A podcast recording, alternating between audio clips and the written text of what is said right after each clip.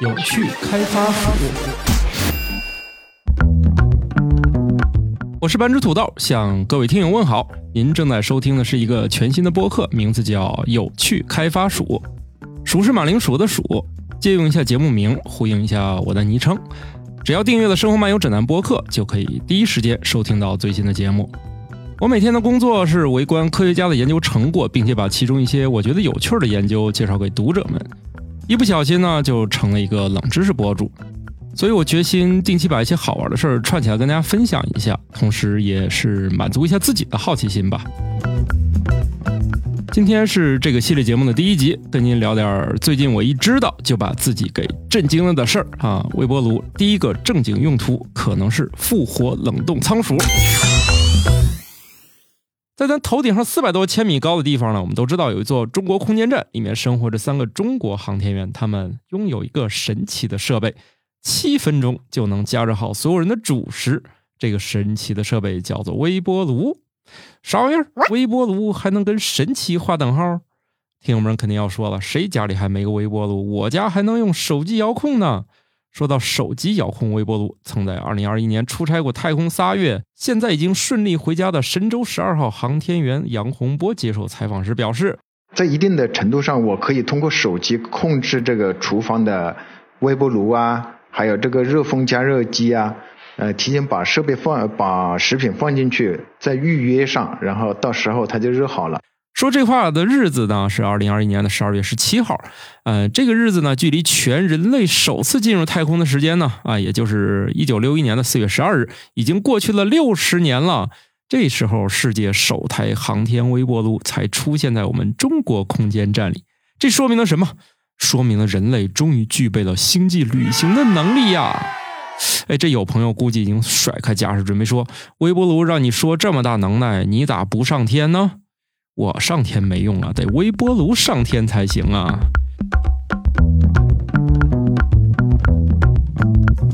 再回忆一下啊，是不是有那种科幻电影，就是飞船飞呀飞，慢慢的飞，不知道多少年过去了，飞到一个遥远的星际空间中，突然。一堆冰箱门开了，刚才镜头里一闪而过的冷冻人们突然活过来了。这就是目前人类梦寐以求，然而又得不到的冷冻人复活大法，可以用于星际旅行或者绝症患者身上。其实冷冻生命在复活理论上也确实可行啊，只要你是一只啮齿类动物，比如仓鼠或者是大鼠。请注意，这不是一个都市传说啊。英国国家医学研究所在二十世纪五十年代的时候就发表过一系列研究成果的论文，其中还发在了大名鼎鼎的《Nature》杂志上，讲的就是如何把小动物们冻得硬邦邦，然后加热复活它们。有兴趣啊？我文中放了一张当时的论文图片，嗯，可以读一读。啊，以前的论文说实在的，可读性还是挺高的啊。虽然是英语写成的，但是大概读得懂。这一开始呢，加热手段可以说是简单粗暴吧。当时负责这个实验的生物学家叫奥黛丽·史密斯，他就希望心脏和血液先恢复，于是精心选用了烧热的金属片或者是高温光束去加热仓鼠的前胸。哎，经过这一番铁板烧啊，仓鼠是醒了，但是胸前的大面积烧伤肯定令他的内心凌乱不止。这目睹了实验全过程的科学家詹姆斯·洛夫洛克先生觉得，嗯。这为啥不试试透热疗法，整体加热仓鼠呢？然后洛夫洛克就找来了磁控管，然后给这个磁控管罩上细铁丝网。文中咱放了一张古早的透热疗法的图片啊，顺带咱也得科普一波。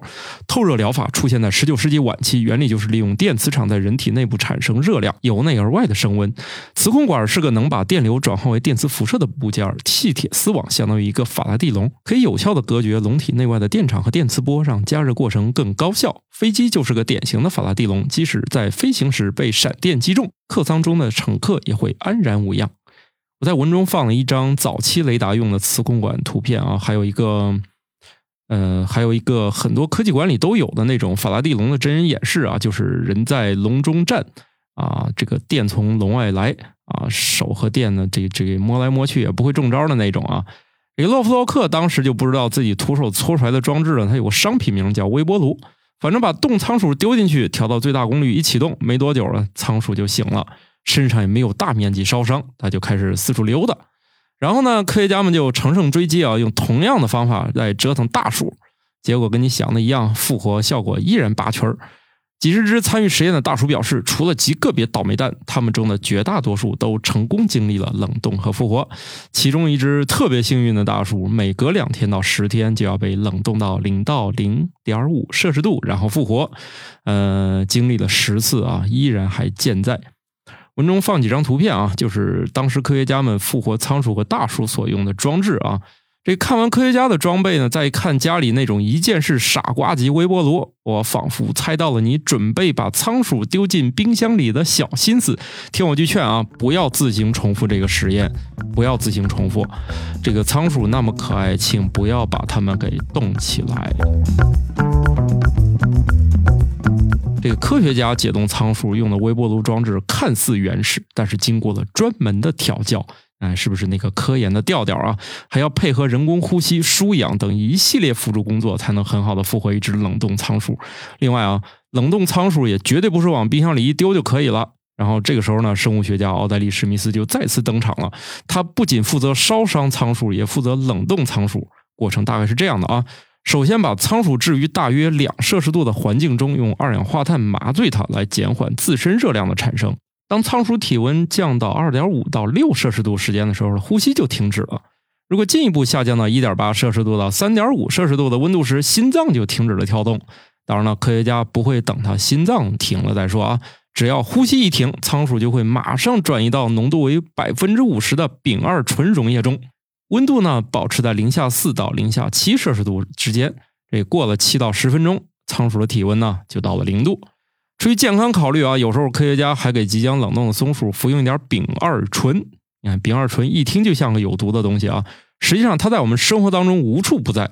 它可以作为跑道和飞机的防冻液或者除冰剂，也可以作为药品和化妆品的溶剂和软化剂，甚至它还是一种合法的食品添加剂。大家有兴趣可以找一个那种有独立包装的小蛋糕，看看背后的配料表里是不是就有这个。如果真看见了“丙二醇”三个大字，不要惊慌啊，可以放心食用。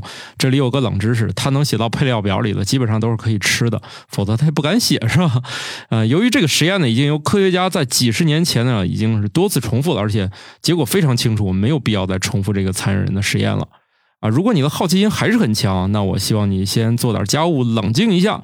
比如说，咱用微波炉为冰箱里的冻肉解个冻，你就会发现。叮的一声过后，那块冻肉很可能是一边还是冰，一边都已经熟了。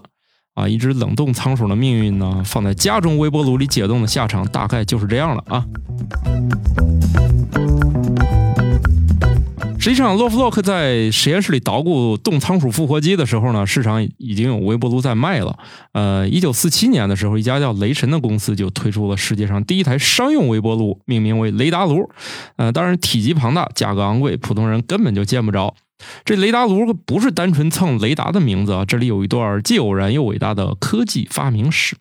在二十世纪四十年代的时候呢，有一个很有名的人啊，叫珀西斯宾塞啊，他在雷神公司。就负责研发军用雷达啊，包括雷达这几个字母呢，是一串英语的缩写，我就不在这儿说了啊。嗯，它意思就是无线电探测和测距，基本原理就是无线电波可以从大型物体表面反射回来，再通过测量反射的无线电波，就可以探测到云层或者雾中隐藏的远距离物体。某天啊，一般来说，某天这个词呢，虽然代表了平常的一天，但通常都有大事发生。哎，这个斯宾塞正在操作一个带电磁控管的时候，他发现口袋里一块巧克力棒融化了，他就怀疑这跟磁控管发出的无线电波有关系，他就做了个实验啊，拿了一袋玉米粒儿，用雷达波束指向它，然后呢就得到了一袋爆米花，于是呢玉米就成为了有史以来微波炉人为主动加热的第一种食物，这可是人类自从学会火以来第一次用新的方式来烹饪食物啊。斯宾塞后来呢就说：“那我们接着接着做啊，又盯上一枚生鸡蛋。”嗯，听到这里有惨痛经历的朋友们，脑中应该就有画面了啊。是的，鸡蛋炸开了，而好巧不巧啊，正好他有个同事正好想凑过去看。嗯，呃，鸡蛋就是呼他一脸，这场面光是想想，基本上就是又烫又疼。因此呢，他就发明了不要把鸡蛋放进微波炉的规则，而雷神公司申请了用雷达烹饪食物的专利。斯宾塞的贡献啊，就在于重新设计了磁控管，然后大大提高了产量。但军用雷达的成功呢，是不可能让斯宾塞老师停下脚步的，他还得继续折腾啊！他就努力把磁控管装入法拉第笼，组装成微波炉。总结一下吧，你听到这儿肯定就明白一个真相啊！无论是军用雷达还是家用微波炉，呃，核心部件呢都是磁控管。嗯，这由于这个庞大体积和贵上天的价格，微波炉在整个二十世纪五十年代就没人知道。所以就跟复活仓鼠这一波科学家呢，就完美错过了。直到一九六五年的时候，雷神公司收购了美国一家民用家电企业，叫阿玛纳。在一九六七年的时候，推出了世界上第一台家用微波炉。这时候，微波炉就开始走入了美国中产家庭。我在文中放了一张啊，当时阿玛纳公司的一个微波炉广告啊。